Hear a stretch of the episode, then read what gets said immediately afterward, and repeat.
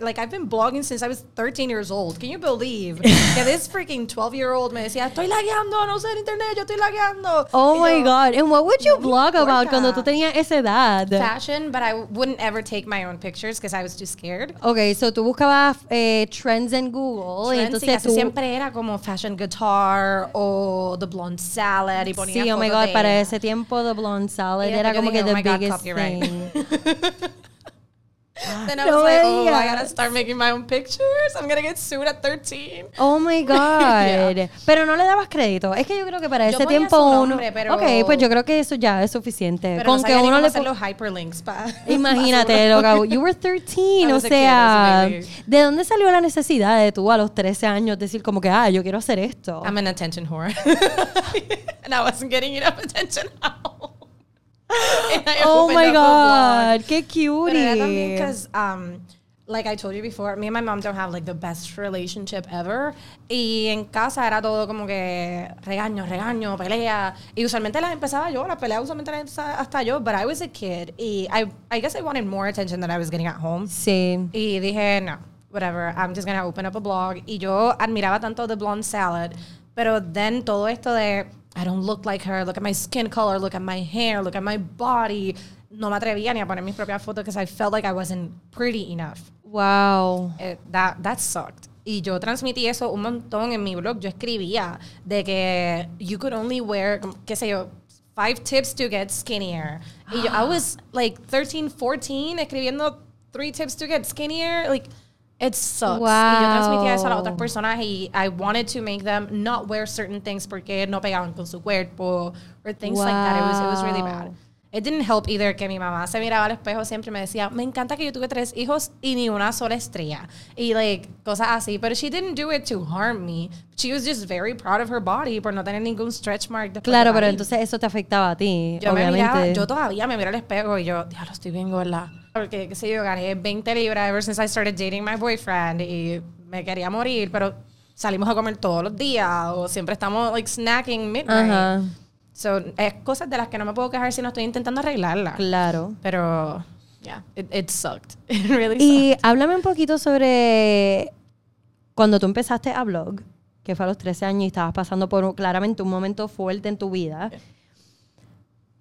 ¿Cómo era la recepción de la audiencia que te, que te leía? ¿Ellos también estaban sintiendo lo mismo que tú y se identificaban con tus problemas? Y tú, o, o sea, ¿tú piensas que, que eso eran como que... Es que también antes, obviamente, no teníamos el movimiento de body positivity. Eso vino a salir hace a- poco. Yeah.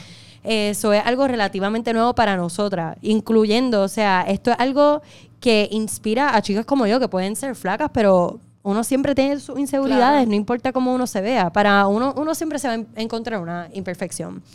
Entonces, háblame un poquito sobre cómo era, cómo era esa audiencia y cómo ellos se identificaban con este mensaje, porque ahora obviamente tú te das cuenta que eso no es lo correcto. Hoy en día empoderarse de su cuerpo y amar su cuerpo, eso es lo correcto. Pues yo no estoy muy segura quién era mi audiencia en ese momento. Eh, I'm. I'm 100% sure que mi hermana me leía. Even though, o sea, yo sé que ella me leía porque yo a Por veces usaba apoyo. su computadora para hacerlo. Y después, creo que fue a los, maybe a los 12. Because, okay, antes de que yo empezara el fashion blog, I had this blog que se llamaba Dear Jules y lo corrí a la par con mi fashion blog que después se llamaba The Catwalk Gorgeous. The Bold Budget was born like four years ago. tops. Okay. Four or five years ago tops. Y Me encantan los títulos, by the way. Thanks. The Catwalk Gorgeous era porque I was a model, eh, estaba modelando, pero eso ya fue cuando regresé a Puerto Rico de vivir con mi papá en Alabama. Y, pero nada, en ese momento yo estoy segura que mi hermana me leía porque usaba, yo usaba su computadora para hacerlo y después la que mi papá me regaló cuando ya tenía los 13 años, que ahí fue que hice el blog como tal. Eh, mi mejor amiga me leía for sure. Ella, ella, she's always been my biggest cheerleader and fan. She's great. Siempre tenemos esa amiga. Right? Que Yo la- literal. Yo la, conozco desde séptimo grado. Oh my God, la So, mía también. ella Shout out a Adriana Valeyuli que se me está escuchando en este podcast. Ella es literalmente todo lo opuesto a mí. Súper seria, súper. Ella es más razonamiento. Como yo soy más pasional. Ajá. Ella se deja llevar por la lógica. O por acto o consecuencia. Yo soy más como que llevadera. Ella es abogada, yo soy pintora, soy Wow. blogger y somos completamente, o sea, polos opuestos, nos complementamos un montón, pero ella siempre ha sido mi biggest cheerleader. Ajá. Literal, desde el principio. Pues mi mejor amiga y yo nos parecemos un montón. Las ¿De verdad? Estudiamos comunicación. Qué cool. Y nos parecemos un montón, pero sí, ella es bien lógica y yo soy todo what I feel in the moment. If I Claro. feel this, I'm gonna act on it and nobody can tell me anything because I'm perfect and I don't do anything wrong ever. O sea, literal, cuando yo discuto a veces con mi novio, que son, let me tell you, it's very few the times we actually argue. Ajá. Y cuando yo discuto con él, él es como que es que you can't just you can't just think you're right every time. Y yo, "But yes, I can, because I am right. Y después él me dice algo bien lógico y yo, oh, because I, was That wrong. does make sense. Pero yo nunca le digo, okay, I was wrong. Yo le digo, mm, you might not be wrong. Ay, nunca te voy a decir que estás bien. Or people might never know that I'm telling you Ajá. que estás bien. Exacto. I will not accept it because I am perfect. Yo siempre digo eso. Pero algo que, a pesar de que es super hyperbole, like I know I'm not perfect, I'm far from it, me ha ayudado un montón a realize, hey, tú eres súper buena en un montón de cosas. You might not be perfect, pero eres súper buena. Así que... Pero esto te viniste a dar cuenta mucho después. Después o de eso. budget. O sea, después de que te puedo decir que maybe dos o tres semanas antes de conocer a mi novio. Wow. Porque eh, ha sido bien fuerte. I, I didn't come from like a family that had money. So nunca tuve los outlets para. Tú sabes que usualmente cuando estás corto de dinero, tú dices, no puedo hacer esto porque no tengo dinero. So you just never start something that you could have started with very little. Y yo no vengo de una familia de dinero. So, siempre para mí era todo. eh, las computadoras eran, eh, I was gonna say vintage, como segunda mano. eh, ya otra persona las había usado. Y eso para mí, eso para mí nunca fue una molestia. Pero sí era una molestia. Quizás no tenía el internet más rápido. O quizás no podía comprarme la ropa que me quería comprar. Which is it really sucked porque, como te dije, I used to portray that en, en los messages que yo ponía en mi blog y decía cosas, en estos días puse un story. ¿Qué escribía exactamente, por ejemplo? Eh, ponía cosas against body positivity, like, not really against it, decir ningún cuerpo es lindo, whatever, paranoid. Pero era bien... Como que este es el cuerpo ideal y cómo vestirse Exactly. accordingly. Y entonces, y me pregunto, porque a suponer, tú hablabas sobre el cuerpo ideal en este, en este momento de tu vida, tú admirabas a Chiara Ferragni. Yeah. Pero ninguna de las dos aquí tenemos el cuerpo de Chiara Ferragni. Right. Chiara Ferragni es este literalmente cablecito, literal. Con todo y que está preñada.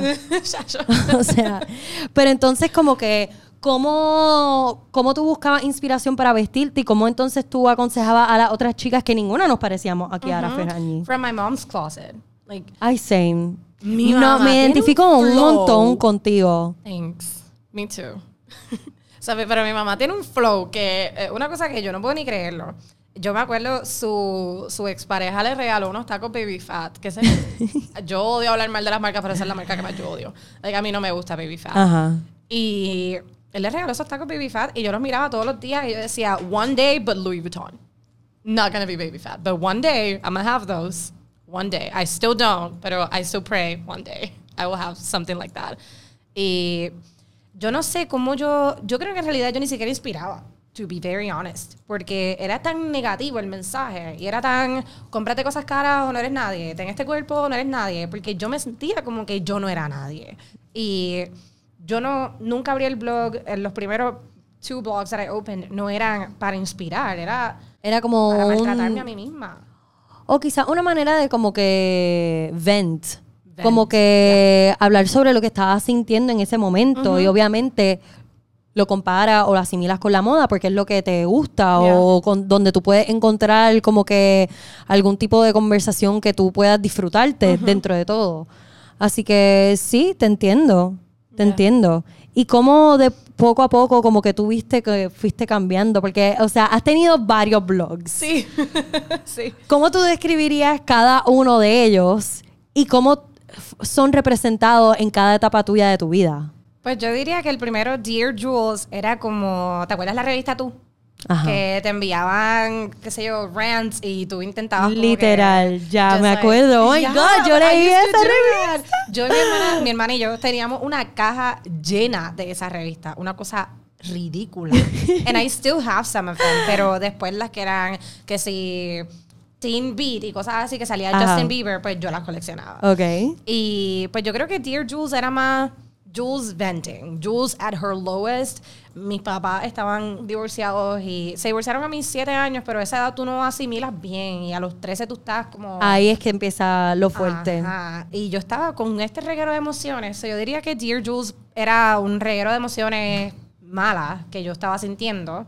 Y después The Catwalk Gorgeous, yo la abrí actually antes de ser modelo, pero se, yo después de ser moda quería ser como, qué sé yo, quería entrevistar a modelos. Nunca se me dio. I don't know why I did that. Like, I'm so angry at myself sometimes. Like, I did so many things that I'm proud of now, but en el momento I look back and I'm like, what were you thinking? Pero eso nos pasa a todas. right? Como, como el blue shadow que estaba pegado y ahora todo el mundo lo sabe hacer bien y yo no lo sabía hacer bien cuando yo tenía su edad.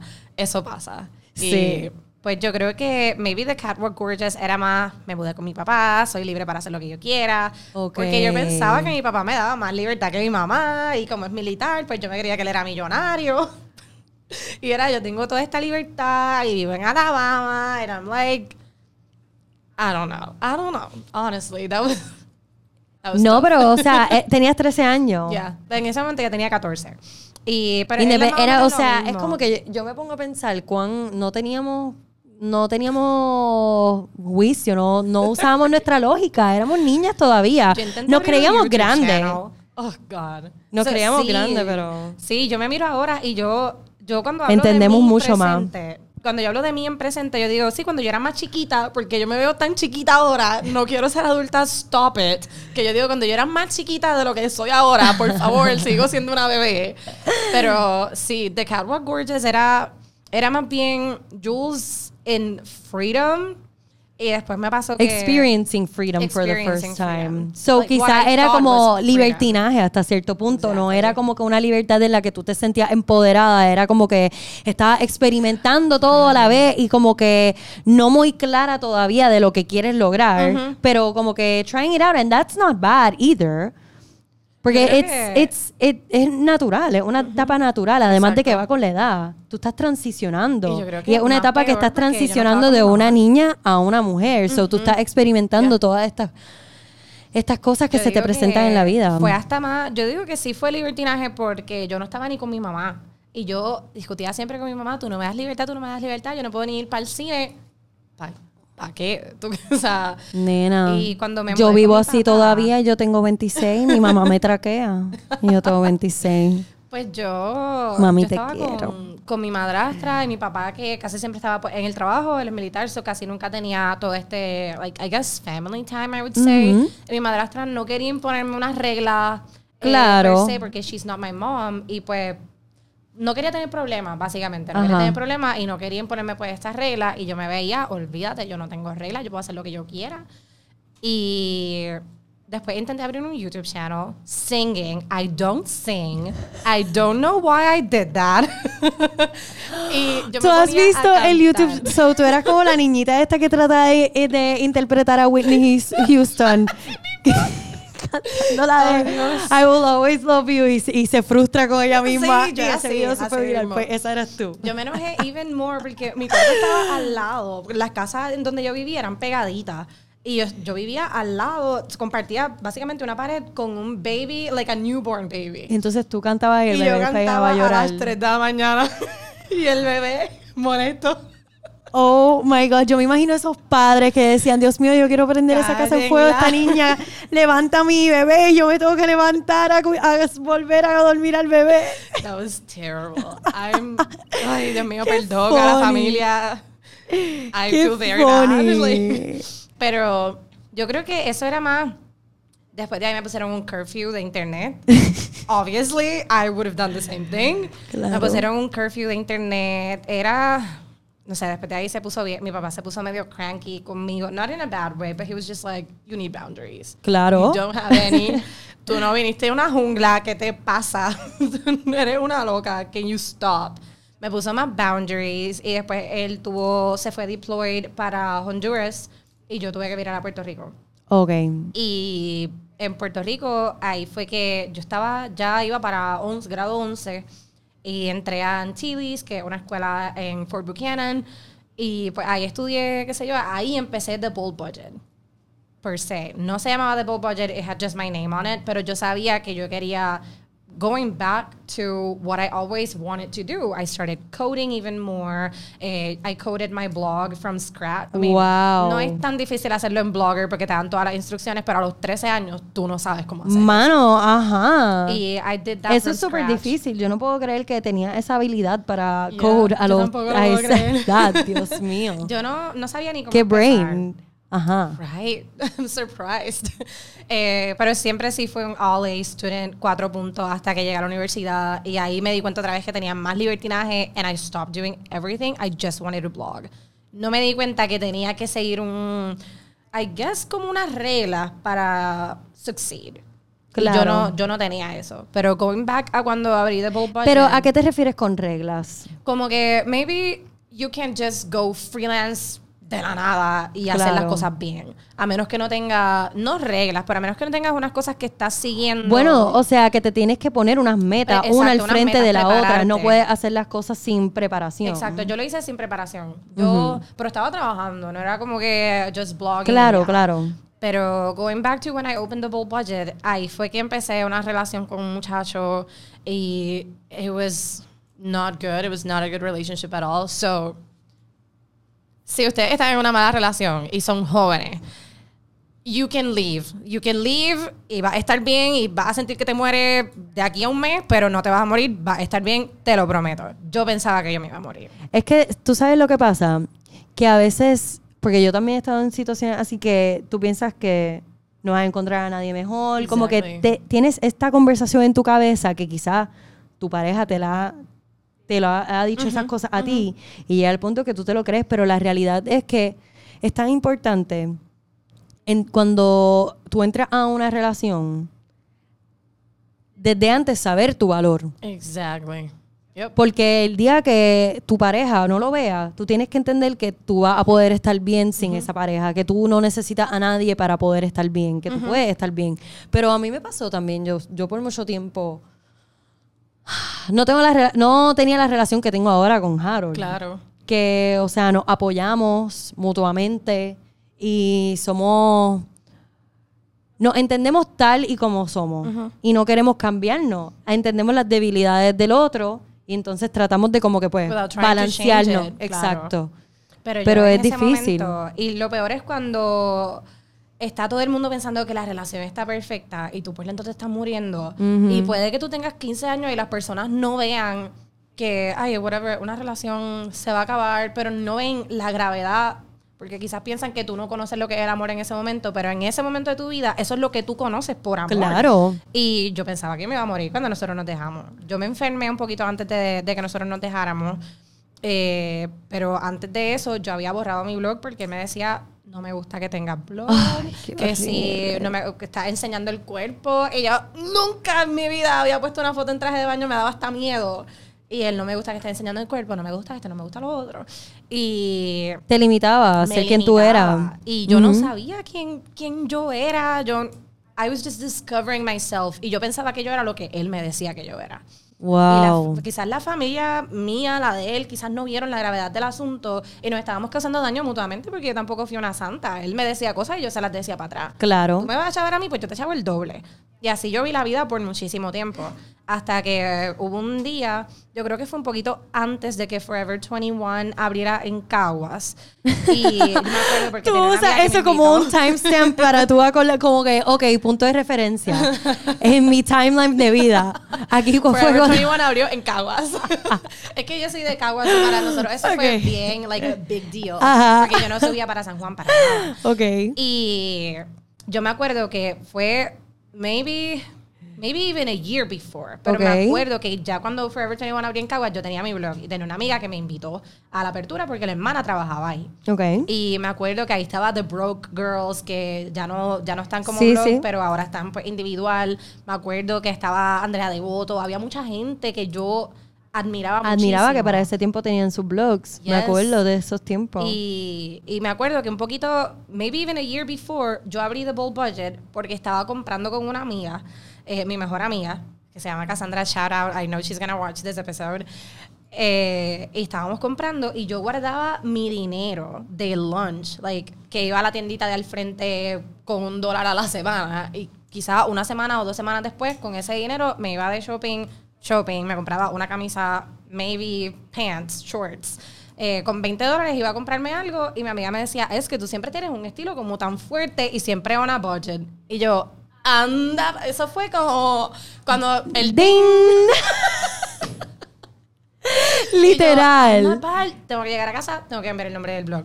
The Abrí Bold Budget. Y empecé a darle follow a. I know my boyfriend is here, but I have to say it. Empecé a darle follow a todos los nenes lindos de la escuela. You're gonna see that I have an Instagram now, and I'm a blogger too. So, le di follow a todos. Ninguno me dio follow back. Y yo, diablo, estaba en la mala. Y ahí nació The Bold Budget. Ahí nació The Bold Budget. Oh So my. God. It's crazy to see how far I've come. Yo- esto pasó cuando yo estaba en, en 11, empeza- el verano de 11 a 12. Wow. Y empezó así, porque tú decías como que, ok, quiero salir a buscar cosas que yo me pueda poner con 20 pesos. Ujú, ujú. No Wow. tanto, quizás hasta mi, mi misma mamá, yo veía que she was struggling with money. Like, como te dije, nosotros no somos una familia de dinero y somos tres hermanos. Y todos tenemos más o menos la misma edad. Mi hermana es cuatro años mayor que yo y mi hermano es solamente un año menor que yo. Wow, So, las graduaciones back to back, Sí. los uniformes y todas estas cosas que yo sé que my mom and my dad had to struggle. Y yo decía, coño, but I still want to look good. Ujú. Porque yo no tenía buena autoestima. Yo pensaba que yo era fea, pero si me ponía un top que estaba en la moda, yo olvídate. Y te sentías brutal. Me sentía brutal. Eso es lo que puede hacer la moda. Exactly. Mucha gente no entiende, para mí es igual. O sea, yo encontraba seguridad y encontraba empoderamiento y encontraba comfort dentro de una pieza que quizás yo encontraba tan única y tan especial que le decía algo a la gente y decía algo un poquito sobre mí, lo que yo quería expresar, que eso es lo que a mí me encanta de la moda. And even how you feel. Exacto. Yo pueda, puede que yo esté vestida hoy todo de negro, que eso nunca pasa. Yo nunca me he visto todo de negro. Siempre tengo color, pero tengo ahí las medias anaranjadas. Sí, y tiene siempre el liner azul, which sí, I love. Siempre tengo que tener algo de color. Y si me he visto todo de negro y estoy sin maquillaje o estoy, estoy grave. Somebody take me to the hospital, I'm dying. Porque a mí me gusta, y es como mi novio dice, yo salgo de casa y yo no salgo tanto de casa, o cuando salgo me tengo que ver bien. Y a veces él se tarda hasta más que yo arreglándose, pero él está en un struggle mental. ¿Qué me pongo para sentirme bien? Wow. Y eso está brutal. Y me enoja que a veces la gente no entienda el valor de la moda. Sí. Yo sé que a veces las prendas o las piezas de ropa a veces son bien caras, but you can get something affordable que tú te sientas brutal. Claro. Y you don't have to spend a lot of money. Y yo creo que es la manera, ok, yo creo que no es que cuando tú te das ese ejercicio de buscar esa pieza, no es ir con la mente como que, ok, tengo 20 pesos, es qué quiero decir. Ujú, Exactly. ¿Entiendes? Entonces, cuando ya tú vas con una mente clara de cómo tú te sientes y qué tú quieres decir, tú vas a ir encontrando las piezas. Pero si vas solamente con la mentalidad, no quiero gastar más de, ahí se te va a hacer un poco más difícil porque tienes que ir como que tratando de resolver un problema. O sea, tienes como que cómo me siento, lo analizas y entonces luego como que vas buscando cosas que como que tú te sientas un poquito más acorde con este color o quizás me siento que me quiero topar un poco los brazos y entonces vas encontrando piezas y así es que uno va descubriendo su estilo. A veces uno llena su wardrobe, su closet de un montón de cosas que te compraste porque estaba barato y nunca te las pusiste. ¿Qué Exacto. hiciste? Gastaste los 5 pesos, los 3 pesos que te gustó la, la prenda, nunca te la pusiste porque you didn't, gas- gastaste dinero por gastar. Exacto. Porque nunca te la pusiste. Y es algo que yo le he intentado enseñar a mi familia, porque a veces mi familia me, me, me mira y me dice, esa camisa cuánto te costó, qué sé yo, esas pantallas cuánto te costaron. Ok, pero que yo estaba intentando decir en ese momento, quizás yo ahorré para esto Claro. meses. Y, e incluso pasa igual con la ropa cara. ¿Cuántas mujeres no van y dicen como que, ay, este top está brutal? O sea, gente que tiene quizás este poder adquisitivo mucho mayor que nosotras, Sí. van y se compran un top y no lo usan. Eh, o lo usan una vez. Exacto, just because they could buy it. Y entonces, esta es la lección aquí, que el, el, el valor monetario que tenga la pieza realmente no es lo que importa. Que la manera de tú identificar tu estilo o crear tu estilo y sentirte bien de ti misma no es lo que, va, lo que cuesta la pieza Exactamente. o lo que te ahorraste con la pieza. es lo que tú pudiste expresar de ti misma con la pieza. I agree, 100%. Para mí, yo creo que la moda ha sido un outlet que hasta me ha ayudado con mi autoestima sin yo darme cuenta. Totalmente. Darme cuenta que mi autoestima estaba baja cuando empecé a utilizar piezas que me hacían sentir bien, me di cuenta de cómo yo me sentía antes. Y ahí dije, ahí something clicked inside of me y yo dije, ok, esto es lo que es el autoestima, por más que me lo hayan enseñado en las clases de salud que nunca aprendí. Claro. Esto es lo que significa para mí sentirme bien y esto es lo que va a costarme, no monetariamente, sentirme bien. Ujú. Y para mí me costó tanto sentirme bien porque I had to get out of my shell. Yo nunca fui una nena tímida. Yo desde chiquita mi mamá me cuenta que yo me le sentaba encima a la gente a los tres años y le, le empezaba a cantar. Why singing? Why didn't I? I don't get. Porque para mí cantar siempre fue like such a thing porque yo no canto. No sé, pero yo me le Wow. sentaba en la falda a la gente. Oh my God. ¿será porque somos doppelgangers o soulmates o algo así? Yo, ¿Tú sabes lo que yo escuché de ti los otros días? Yo siento que tú y yo no, eh, o sea, a- mientras más te voy conociendo, porque hay gente que me lo ha dicho. Are you a Pisces? I think you're a Oh my Pisces. God, yes! Oh God! Eso es lo que te iba a decir. Este, Eso oh es lo que te iba a decir, que yo lo God. escuché en uno de tus podcasts, pero no me, no me acordaba si era tu invitada o si eras tú. ¿Qué día tú naciste? Yo estoy mind blown, loca. Yo soy- Ok, yo vamos a empezar, 6. vamos a empezar, vamos a empezar. Que mi blog, yo comencé mi blog y se llamaba The Thrifty Barbie. No. Yes, yes. It's all about vintage. Oh Thank you. So las dos somos God. igual. Uno, dos. Yo siento que como que nuestras historias se parecen un montón. y tú me dices como que, ah, porque yo cantaba y yo, bueno, yo canto. O sea, quizás aquí hay como que unas conexiones aquí místicas Yo cantaba en la ocurriendo. iglesia, pero no no, sé. I never felt like I did it wow. right. Y yo cantaba en la iglesia. I Wow. was actually, el, este novio que tuve, ay, puede que lo tire al medio, pero no importa. Él sabe que he was mean, and I was mean too, so whatever. Eh, he was the drummer en la iglesia, y yo era la cantante. Ok. So, Wow. Yo qué actually sí locura. canto, pero no canto bien. It makes so much sense canté. now. Wow. You're my, you're my Pisces soulmate. Oh my God, that's so sweet. Literalmente. y lo digo porque me identifico un montón con tu historia, loca. O sea, tu testimonio cuando estábamos hablando sobre él, vamos a volver para atrás con mi historia. O sea, yo tuve un papá que siempre me criticaba todo lo que yo hacía. So, yo siempre pensaba que I was never good enough. Ni pintando, ni cantando, ni bailando ballet, ni con moda. Aunque la moda era algo que he wouldn't be able to take away from me porque era Yeah. lo que yo me ponía. Él no, Exacto. ahí él no me podía decir nada. Pero, por ejemplo, si un día estaba pintando en casa, me lo criticaba. Si un día en mi recital yo bailaba, me decía, eh, you missed a few counts. Por ejemplo. So, siempre yo tenía como que in the back of my mind que I was never ever good enough. Pero con la moda, eso era que algo que yo siempre encontraba seguridad. Y entonces, mis papás también se divorciaron. Y entonces en un tiempo ellos estaban como que se dejan vuelve, se dejan vuelve, se dejan vuelve. Y eso a mí me afectaba tanto que yo me molestaba con mi mamá. Y entonces yo, yo me rebelaba contra ella. Y llegó un punto que mi mamá me botó de mi casa. Oh, girl, same. Same. Yo Por eso mismo me identifico. Y yo creo que nunca te lo conté, porque te estaba escuchando y yo decía, wow, si ella supiera que yo también pasé por lo mismo. Me identifico tanto con su testimonio. A mí también me botaron de mi casa. yo tuve que vivir mamá. con mi novio de aquel momento. Obviously, it didn't work out. ¿Y qué hice? Pues obviamente me mudé de Puerto Rico buscando encontrarme a mí misma y buscando mi felicidad. Me mudé para, para Miami, didn't work out, me mudé para New York y ahí fue que I finally broke out of my shell. Y la manera que lo hice fue porque creé mi blog. Ahí fue que yo finally discovered what I loved about myself and I wanted to share it with the world. Yo me sentía segura de mí misma para empezar a compartir mi testimonio, no solamente compartir mi testimonio, pero lo que me apasiona que era la moda. Así que me identifico tanto con Pues yo me enojaba mucho con mi mamá y no voy a compartir mucho de esa historia porque eso es su testimonio. Y pues Claro. cuando ella se sienta lista, pues ella lo compartirá. Pero yo me enojaba mucho con mi mamá también por su expareja. Because they used to break up and get back together, break up and get back together. Y yo me enojaba. Y yo decía, why don't you just get back to my dad? Porque para mí mi papá es uy, un superhéroe. Él es lo más grande en el mundo para mí. Y yo no entendía por qué ella no volvía. Yo decía, papi es tan bueno y tú eres buena, ¿por qué no vuelves? Porque, ajá. Y me enojaba y peleábamos y peleábamos y peleábamos hasta que mi mamá me, me dijo, no puedo más, te vas con tu papá.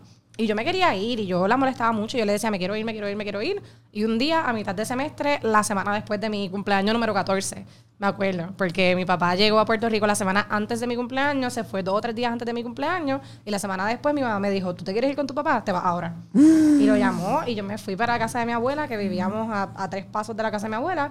Pasé esa noche con mi abuela y el día después me fui con mi papá. Wow. Y ahí estuve, viví en Alabama.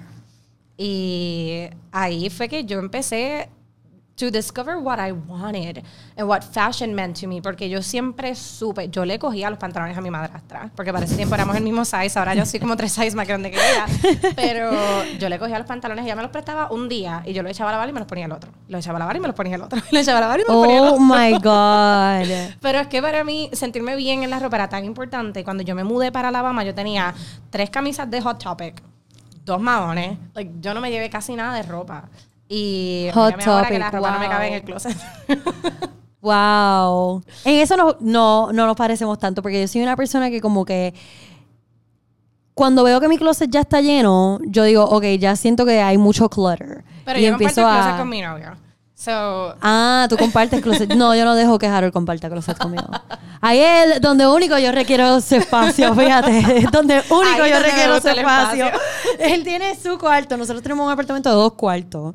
Y yo le otorgué a él la oportunidad de tener su man cave.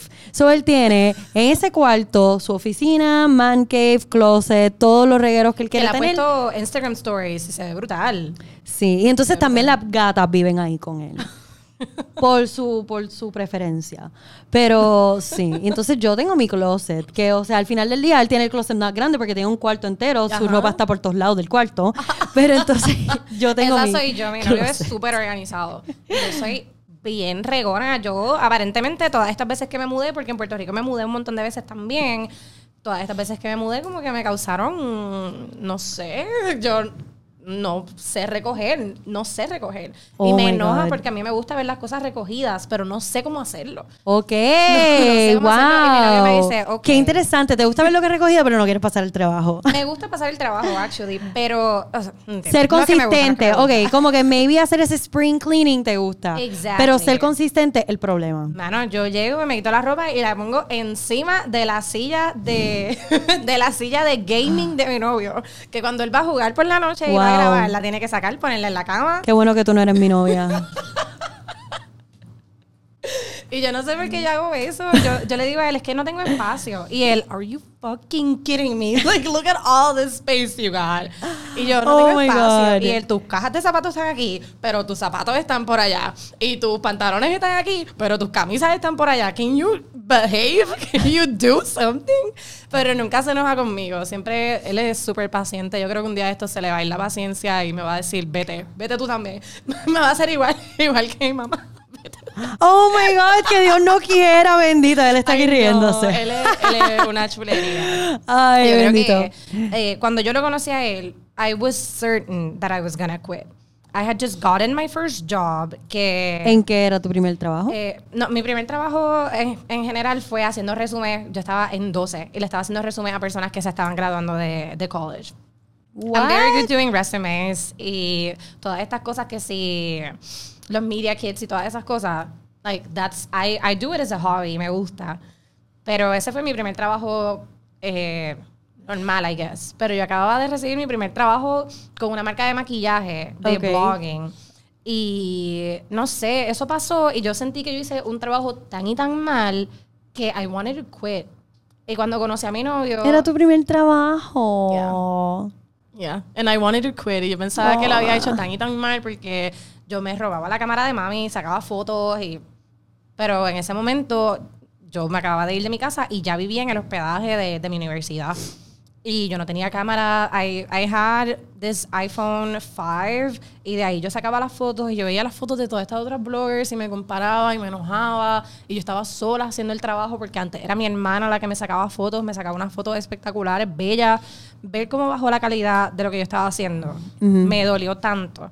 Y cuando yo conocí a mi novio y me dijo, ah, yo soy fotógrafo, qué sé yo, Él no lo sabe, pero para mí eso fue como una competencia. Yo dije, ah, él está solo y él es fotógrafo y saca fotos buenas. Yo, there's no reason por la que yo no lo puedo hacer bien. Eso para mí era una competencia.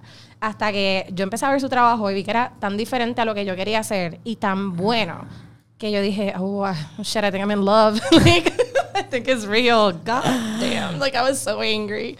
Y obviamente desde la competencia interna que yo tenía, obviamente nunca se lo dije. Y I didn't quit. And I kept going and going and going. Y ahora mismo he trabajado con esa marca muchísimas veces. Wow. En Maybelline. Y Maybelline para mí es una marca tan espectacular. La gente con la que yo he trabajado en esa marca es una chulería. Yo amo esa marca. Y he logrado trabajar tantas veces con ellos y el trabajo sale desde lo más profundo de mi corazón porque ellos no saben que fueron la primera marca que quiso trabajar conmigo. La primera marca que creyó en mí, en lo que yo hacía y que no me vieron como, oh, you're too little. Claro. Too little for us. Ellos They vieron tu potencial. Para mí eso fue tan grande y yo amo esa marca. Una marca que yo, el- mi único maquillaje, even before I started blogging, cuando empecé a maquillarme, que yo tenía 10 años, era Maybelline, porque mi mamá usaba Maybelline. Y yo amo esa marca. Wow. Y los productos son de tan buena calidad que yo no puedo ni creer que sean drugstore. Like, I really like it. Honestly, me too. Mi eyebrow liner Yes. es de Maybelline Yes, yes, y yes, mi mascara. Me gusta un montón. Las mascaras de Maybelline para mí. Deberíamos hacer como un día como un hunt for drugstore or like Yes. Maybelline or like drugstore makeup y compararlos ta, ta, ta, ta, ta, y hacer como que cuál nos gusta más, cuál no, no nos gusta. Porque quiero empezar a buscar más makeup que sea como que affordable también porque me he dado cuenta que como que, ok, las últimas veces que he tenido que resolver en shoots así al instante, he ido y comprado cosas. Hay cosas que me han resultado, hay cosas que definitivamente no. Pero hay cosas que sí me han resultado y yo siento que si me doy la tarea de ponerme a buscar un día y empezar como que a comparar, puedo encontrar otros productos como el de mi ceja y mi máscara que me gusten igual. Y tiene muchas cosas y las paletas de sombra y todo. A mí me encanta. Oh my God. Y yo no soy de maquillarme así tantísimo. Pero tú usas pero- un montón de sombras super cool que te iba a preguntar, actually, porque yo quiero ahora como que para las navidades ponerme un poquito más de Pues sombra mira, cool. de, de verdad, de verdad que yo te recomiendo la paleta de Moschino. No, ah, God, I hate saying this porque Moschino es mi marca favorita ever, ever, ever, ever, ever. Y yo recomiendo las cosas de ellos y la gente piensa que estoy biased porque esa es mi marca favorita. No, pero, o Pero- sea, la estás recomendando porque te La encanta. mejor paleta, a mí me encanta. Y ¿Y por qué? ¿Es por el pigmento? el pigmento y no es tan, no tiene tanto fallout. Ok, got it. Para mí eso es súper importante. Y yo, yo que a veces se me olvida y me hago, o me dan ganas de, de hacerme el, el, el eyelid de otro color después de que yo me termine la base. Si tengo una paleta que tiene mucho fallout, se me echaba el maquillaje completo. Sí, exacto. Y para los que no saben lo que es, es que tú sabes cuando tú eh, coges un poquito de eyeshadow, te lo pones en el eyelid y de momento como que se te caen granitos de ese aquí como en el en la parte de las ojeras. Y entonces parece, ajá, exacto, tienes un montón de polvido de color y entonces tienes que como que borrarte todo el concealer y empezar de nuevo. Y eso es lo que yo odio Sí, que pero me a mí pase. me encanta. Esa paleta está brutal. Porque Brutal, uno lo brutal, sabe. ¿no? Y yo creo que, nada, después de que yo pude trabajar con Maybelline y no me quité y seguí y seguí y seguí, ahí fue que mi novio me dijo como que, what do you think si te empiezas a sacar las fotos de tu blog para que no lo tengas que hacer tú sola? Y un día, we weren't, no sé si estábamos en la relación o nosotros contamos nuestra relación desde el día que nos conocimos porque desde ese día nunca hemos dejado de hablar except for one week that I blocked him on Instagram. no. Yo Oh decía, como yo no sé si tú quieres estar conmigo o no, pues te vas bloqueado. Y no le quería hablar. That is a- I think that's a great strategy. quería morir. yo le decía a mi amiga, yo, mi rapero favorito se llama Logic y después pues va que sí Post Malone y Drake y todas esas personas, pero Logic es my top one. Y cuando yo lo conocí, hablamos de Logic, it was like this instant connection. Después de que yo lo bloqueé, yo no podía ni escuchar la música de Logic sin llorar. Yo lloraba todos los días y tenía su regalo de Oh Navidad. my God. Se nota que tú eres yo- una Pisces, Sí, Dios no, mío. yo- y yo lloro un Dramática. montón, yo lloro también, yo, yo lloro siempre. Y nada, después de ahí nos encontramos un día, fuimos para Ponce, sacamos fotos. Yo tenía que sacarle fotos a algo de Forever 21 que me quería poner. Y después de ahí, it's just been. y Después quería, yo quería hacer rebranding y poner las fotos solamente fotos orgánicas. No quiero fotos de photoshoot. Like, ah. Pero No eso le sé. pasa a toda blogger, como que yo creo que empiezan a crear tanto de como que lo mismo, la rutina, que a mí me pasa, a veces yo digo como que quiero cambiar todo mi feed, quiero cambiar todo el estilo de fotografía, pero es normal como que uno pasa por esos momentos que uno quiere cambiarlo todo y experimentar con cosas nuevas y yo no entiendo, yo no creo que eso sea algo malo. Y mi novio me decía, tú deja de frustrarte, tú te estás encontrando, estás encontrando lo que te gusta, no Exacto. te frustres, lo estás haciendo bien, a la gente le gusta. Y es lo que te yo siempre me digo, por lo menos a mí misma, para porque yo también soy bien dura conmigo misma. Este, si pudiese estar haciendo lo mejor, lo estaría haciendo mejor. Ujú. Estoy ahí dando lo mejor que puedo. Yep. Así que tengo que que ser paciente conmigo misma. Somos a veces tan duras con, con nosotras mismas, especialmente en este trabajo que obviamente queremos poner, we want to put the, our best self out there every single time. Y es tan difícil a veces stand out. Claro. No es que tú quieres opacar a los demás, es que tú quieres que se den cuenta que tú estás ahí. And Sí. sometimes it's just so hard uh, crear cosas nuevas todo el tiempo, crear, crear, crear. Los creativos se cansan. Se funden. Y, y Claro. se funden. Y yo lo estaba hablando también con una de mi buena amiga Andreina, que es blogger, como que, mira, hay que cogerse un break de vez en cuando. ¿Por qué? Porque si no, ¿cómo vamos a crear? Si no tenemos tiempo para descansar y de re- refuel I have a ourselves. schedule. Y yo, eh, mis followers a veces se dan cuenta y me dicen, mira, no te he visto hace dos días. Y yo, es porque es sábado y domingo. Y yo no pongo cosas los sábados y los domingos. Mm. A veces se me escapa y pongo un story, pero yo intento sábados y domingos. Desconectarte. No desconectarme a nivel, no entro a Instagram. Claro, claro. social, pero no. If I'm not feeling myself, I'm not gonna post it. Claro. Y para mí era bien importante. Yo creo que eso, eso yo lo, vine a aprender ahora. Como que, if I'm not feeling it, don't post it, porque ¿cómo yo puedo inspirar a 28 mil personas que me siguen si ni tan siquiera yo me siento capaz de motivarme a mí misma? Ujú, exactly. Estaría engañando, solamente estaría posteando por postear algo y entonces eso no es lo que quiero. Yo quiero ser genuina y yo quiero poderle ofrecer algo que yo sienta de verdad. Y entonces he, he aprendido a despegarme un poco. He aprendido porque al principio... más inteligente, de verdad que sí. Al principio, obviamente, yo cuando estaba empezando, yo decía, si yo quiero hacer esto bien y yo le quiero meter y yo quiero ser una dura en esto, pues yo tengo que ser consistente. Pues eso significa que yo tengo que subir una foto todos los días y tengo que crear el contenido consecutivamente para tener mi, mi feed lleno. Obviamente ya eh, estoy cambiando un poquito de, de mi mentalidad sobre eso porque me di cuenta que uno es agotador, Súper. la gente que trabaja conmigo también tiene otras responsabilidades y se cansan también. Necesito tiempo para buscar inspiración en otras partes y a la misma vez que la audiencia crece, pues para mí es bien por- importante, tengo una responsabilidad con ellos en, en proveerle lo mejor. Ya ahí es donde empieza a verse como que no es cantidad, es calidad. Yo quiero ofrecerte lo mejor. Entonces, por lo tanto, tengo que ser bien consciente de lo que estoy creando y cómo lo voy a proyectar. Para Y- mí fue bien importante porque yo quería también poner fotos todos los días. Claro. Y un millón de stories. And then I realized, okay, you post what you like. Porque si tú estás enseñando lo que a ti te gusta, la gente que te va a seguir se va a parecer a ti. Claro. Y para mí era bien importante porque yo sé que maybe post every day and post every story that comes to mind is a business smart idea. But I had to find a balance entre business smart and emotionally smart. Claro. Porque si estoy diciendo business smart y estoy bien chava emocionalmente, no vale nada lo que yo esté haciendo. Y esto va para todos los businesses, no solamente Claro. bloggers or writers. Like, I'm a writer. Y yo siempre he dicho, I'm a writer before I'm a blogger, before I'm a fashion person, I'm a writer. I have to write. Y yo siempre he dicho que yo tengo este alter ego, que yo le puse hasta nombre, yo le compro cosas. Si yo me compro zapatos caros, eso no es para mí, eso es para Penélope.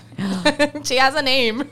And I like her. ¿Y And quién es Penélope? nice. Ella es la persona que se my- sienta en tu escritorio para, oh my God. Y yo siempre me di cuenta que yo tenía esta otra persona que ¿Será yo que yo me siento así? Yo digo como que cuando yo me siento a escribir, yo me siento como si yo fuese Carrie Bradshaw. ¿Será que es Right. como que mi alter ego? It Porque mi be, actitud well be. cambia. O sea, yo siempre estoy, mírame, yo siempre estoy así sentada ahora baja. Pero es como que I'm trying to like lean in to like listen to you. Y entonces cuando yo estoy escribiendo, yo estoy así. Y, me y tengo también. todo Y organizado, como que mi libreta tiene que estar aquí, mi lápiz tiene que estar acá y toda la casa tiene que estar limpia para yo poder como que sentirme brutal escribiendo. Es como que cambia todo, es como un aire que cambia dentro I de mí. realized about this alter ego hace poquito tiempo, cuando Man Repeller sacó un reportaje de Naming Your Alter Ego is not a bad thing, algo así. Y yo dije, yo siempre he sabido que yo tengo un alter ego, pero Oh yo no God, sabía que yo le podía comprar cosas y hacerla sentir bien para que ella escriba mejor. Ok. ¡Wow! I'll ¡Eso me it. encanta! Y yo le puse nombre, yo le compro cosas. Y yo sé que suena loco, pero si esto es lo que yo tengo que hacer. Y no Literalmente me prendiste un bombillón. O sea, yo estoy pensando como que, oh my God, yo quiero hacerlo. A mí me encanta y, y yo digo que hasta mi novio a veces tiene, yo hablo mucho de mi novio, pero es que vivimos juntos y siempre estamos juntos. so, Ay, nena, tranquila, yo también. Y yo digo que hasta mi novio puede tener un alter ego si le da la gana porque él está frente a la cámara todos los días haciendo gaming streaming. Gaming streaming, I don't know if that made sense when I said it, pero él hace streaming de, de, jue- de videojuegos. Y yo digo que él debería tener un alter ego porque él es, él es una persona bien tranquila y cuando está en cámara, él es que si, que si mátalo, que si esto, que si lo otro. Es una persona que yo conozco, yo sé que existe, pero quizás cuando lo conocen a él en real life, saben que es la misma persona, pero saben que es más chill. Ajá. Y me pasó que este verano fuimos para Los Ángeles a una convención de gaming y a una competencia de Call of Duty. Cuando conocimos a estos gamers que son tan hyped up, I was so disappointed.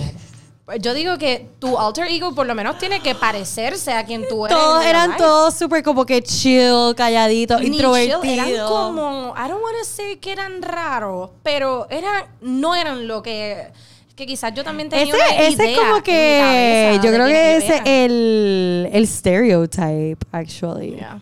Yo creo que el stereotype de gamers es más. Eres bien bobo, eres bien raro. Ajá, Y bien ellos, like, nerd. they are attractive men. God damn it, they are cute. Y me enoja que sean tan. ah, like, yo sé que ellos son cool y qué sé yo, pero son tan diferentes a lo que enseñan en sus redes sociales Ajá. y es tan diferente a lo que yo quiero ser. Yo creo que mi alter Sí. ego debería por lo menos parecerse a quien yo soy en realidad para que cuando ellos me vean. Yo creo que es una persona más este, consciente de lo que tú estás sintiendo. Es como que tu subconsciente tomando acción. Exactamente.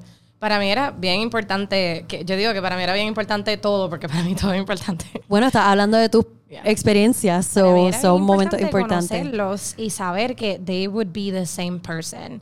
Y eran bien diferentes. Y yo tengo el honor de que cuando las personas que me siguen me conocen, me dicen, tú eres la misma. Exactamente la Y misma. para- eso me hace sentir tan bien, porque yo digo, ok, maybe when I'm sad, I'm not lying on Instagram. Claro. It's just me feeling this range of emotions. Which, Claro. Talking about emotions, how do you feel about the likes on Instagram? Porque yo me estoy volviendo loca con eso. No es que se des- desaparezcan, pero... o sea, tú me estás, o sea, tú me dices está como loca todo que el overwhelming news Lo que pasa hay es que ya it. yo lo sabía desde hace mucho tiempo, porque yo me paso escuchando influencer marketing podcasts como Ajá. Four para obviamente mantener mi knowledge al día de lo que está pasando en la industria. Eh, so eso, that's known, a known fact desde hace mucho, yo creo que hace un año. Y entonces pues yo me, ya yo como que estaba preparada mentalmente.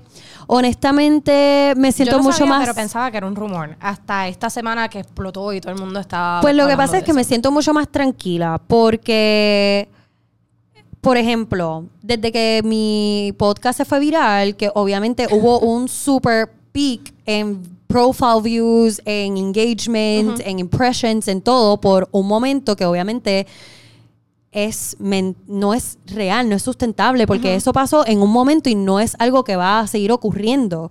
So, Instagram lo ve como un como una actividad sospechosa, como si, por ejemplo, compré followers. Y ahora eh, no está jugando a mi favor. Ah, Ahora, obviamente, todo, como que Instagram no está advocating for my, for my content. Ok. So, los impressions míos están súper bajitos, todo está bastante bajito por, lo, por consecuencia de eso. Ujú. Y he hecho mi research y eso sí es lo que pasa por consecuencia. It's not a good thing. A menos que pues tú logres mantener esa consistencia de esa, de esa audiencia. Es como cuando tú de momento te haces famoso y obviamente tienes todo ese follower que te que sigue contigo, pero entonces en este caso es diferente. Un momento que ocurre y de momento baja Como y ya. Bad Bunny que se hizo famoso súper rápido, súper... No voy a decir de la Pero siguió. ¿entiendes? Lo mío es como un, un pic y baja. Porque ya la gente sigue con el próximo trending topic. Y entonces, pues, no ese sabía es- que eso pasaba, que uh, it's... Eh, pues eso es lo que he estado viendo. Entonces yo lo que digo es, pues obviamente también mi experiencia de, de, de todo lo que pasó me hizo a mí pues despegarme también un poco y darme cuenta de dónde proviene mi valor y viene de mí. Y entonces ya yo digo, pues quizás antes yo cogía 2.000, 3.000, hasta 4.000 likes en una foto y eso a mí me daba mucha felicidad. Pero hoy en día yo sé que yo sigo haciendo el mismo trabajo no le he bajado la calidad, pero simplemente los números no son iguales. Así que yo no quiero que esos números me afecten a mí de ninguna manera. Entonces, como que yo digo, pues tú sabes que qué bueno que por lo menos ya se van y nadie se tiene que preocupar por eso. Ya yo no me preocupo por lo menos, pero qué bueno que nadie se tiene que preocupar por eso ya y pueden crear como quieran. Aunque yo sé que deep down inside Instagram lo mercadea así, pero esa no es la razón. Eso es porque eh, they want you to to believe in their buy. mission, whatever, y ellos no quieren perder eh, su negocio. Y pero tienes que, te van a poner a realmente comprar it's a business cosas. move. They're always going to be trying something new. Y mi, y mi pensar, mi teoría, si tú me preguntas a mí, es que ellos saben que ahora mismo todo se pueden comprar. Desde profile views, desde likes.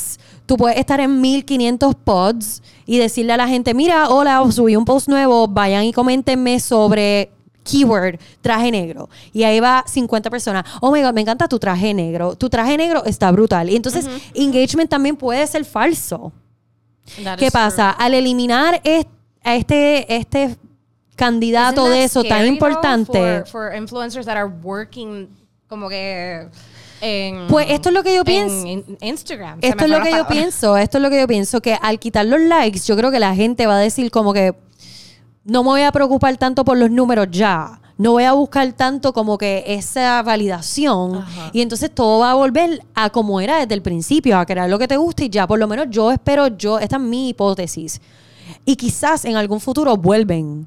Cuando ya todo se haya normalizado y ya la gente deje de estar como que enfocándose como que tengo que comprar los likes, tengo que hacer esto, tengo que generar esto, tengo que generarlo Pero acá. por eso también es bien importante no depender eh, de tus redes sociales nada más. Por eso es bueno tener un blog, por eso es bueno escribir, Es para que- aparecer con otras personas. es que muy bien que lo dices, Las redes sociales porque- se pueden caer en cualquier momento. Precisamente, porque Instagram nunca, jamás y nunca debería ser tu único, tu única plataforma. De hecho, Instagram se supone que sea eh, un, un mecanismo para tú adquirir tráfico para, Para tu, tu blog, plataforma. donde tu, tu blog es donde se supone que esté el valor de verdad. O si tú tienes YouTube, pues ahí debería estar tu valor de verdad créelo o no, que tú, si tú tienes, vamos a suponer, 10.000 followers, 10.000 followers en YouTube y tú tienes 20.000 followers en Instagram, 10.000 followers en YouTube valen mucho Vale, más. sí. Son mucho más difíciles de adquirir.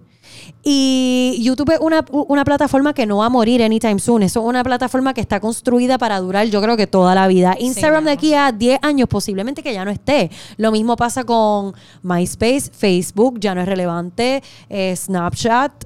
Yo creo que la Va única a pasar lo mismo con Instagram. media que se ha quedado bien relevante es Twitter because people speak their mind there. Claro. Yo tengo Twitter y yo a veces por respeto, yo tengo muchas mommy bloggers que ven mis stories cerca de su hijo y yo no quiero que me escuchen hablando malo cada cinco minutos Claro. y yo hablo bien malo. y en Twitter yo hablo malísimo y la gente que me sigue ahí son la audiencia that I know that I deep down in my heart want because they look like me. No es que yo hablo malo para sonar, uy, olvídate, la más que habla malo, pero it just comes out of my heart. I was Yeah. raised with a military man and a bunch of other military men.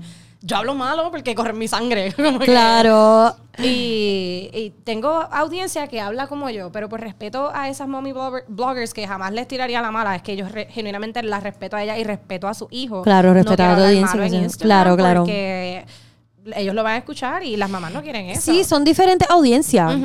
Y, o sea, independientemente de cómo seas tú, es que son así esas diferentes audiencias. Ya de por sí. Por eso es que es bien importante ser tú mismo wherever you are, porque la gente que tú quieres que se te pegue son los que se parecen a ti, aunque no sean idénticos. Tú quieres gente que se parezca a ti Exacto. y que esté contigo en todo. Y qué bueno que dice eso, porque ayer mismo, este, una muchacha viene y me dice, ah, pero es que tú hablas de moda y eso es un nicho en Puerto Rico. Y yo le dije, qué bueno que tú dices eso, porque precisamente eso es lo que yo quiero lograr. Yo quiero que la gente que le interese la moda, que no es mucha, porque yo no hago las cosas para la masa.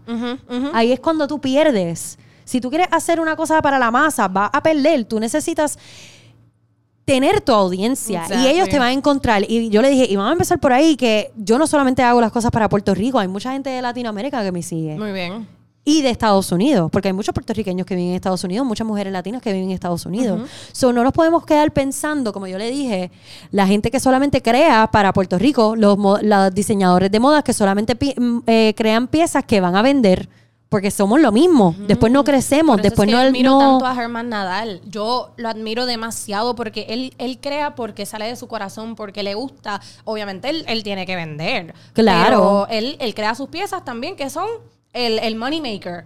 Pero él crea piezas que salen de su corazón para vender. Y, yo lo admiro tanto. Sí. él me sorprende demasiado con todas sus colecciones. Yo lo miro y yo, mi wallet, pero wow. like, I, I really admire him. Él es una persona bella, humilde, talentosa, él es, and gritty. O sea, no se deja. Él sigue. A mí me encanta eso. oh, yeah. Sassy. I love him. A mí me encanta, de verdad. Pues Jules, me encantó tanto que estuviese aquí. y especialmente porque, believe it or not, mi número favorito es el número 11. Y entonces esto era el episodio 11. Ah, o sea, me puse a pensar ahora. So, qué better way to celebrate this episode de conti que contigo. que you're my PC soulmate. Oh my God. qué bueno tener esta conversación. Y nada, tenemos que seguir hablando y tenemos que seguir creando juntas porque siento que tenemos muchas cosas en común que les pudiese beneficiar a nuestra audiencia. Creo que hasta pueden ser sister audiences. Oh, that's cute. I like it. Thank I you love so much. it. Thank you for having me. Pues mucha, bueno, gente, muchas gracias por tune in a este episodio de Barbie IRL. Recuerden que se tienen que suscribir al channel de Freak Media y ver todos los otros episodios que contiene Freak Media. Y hasta la próxima. Un besito. Bye. Y un abracito.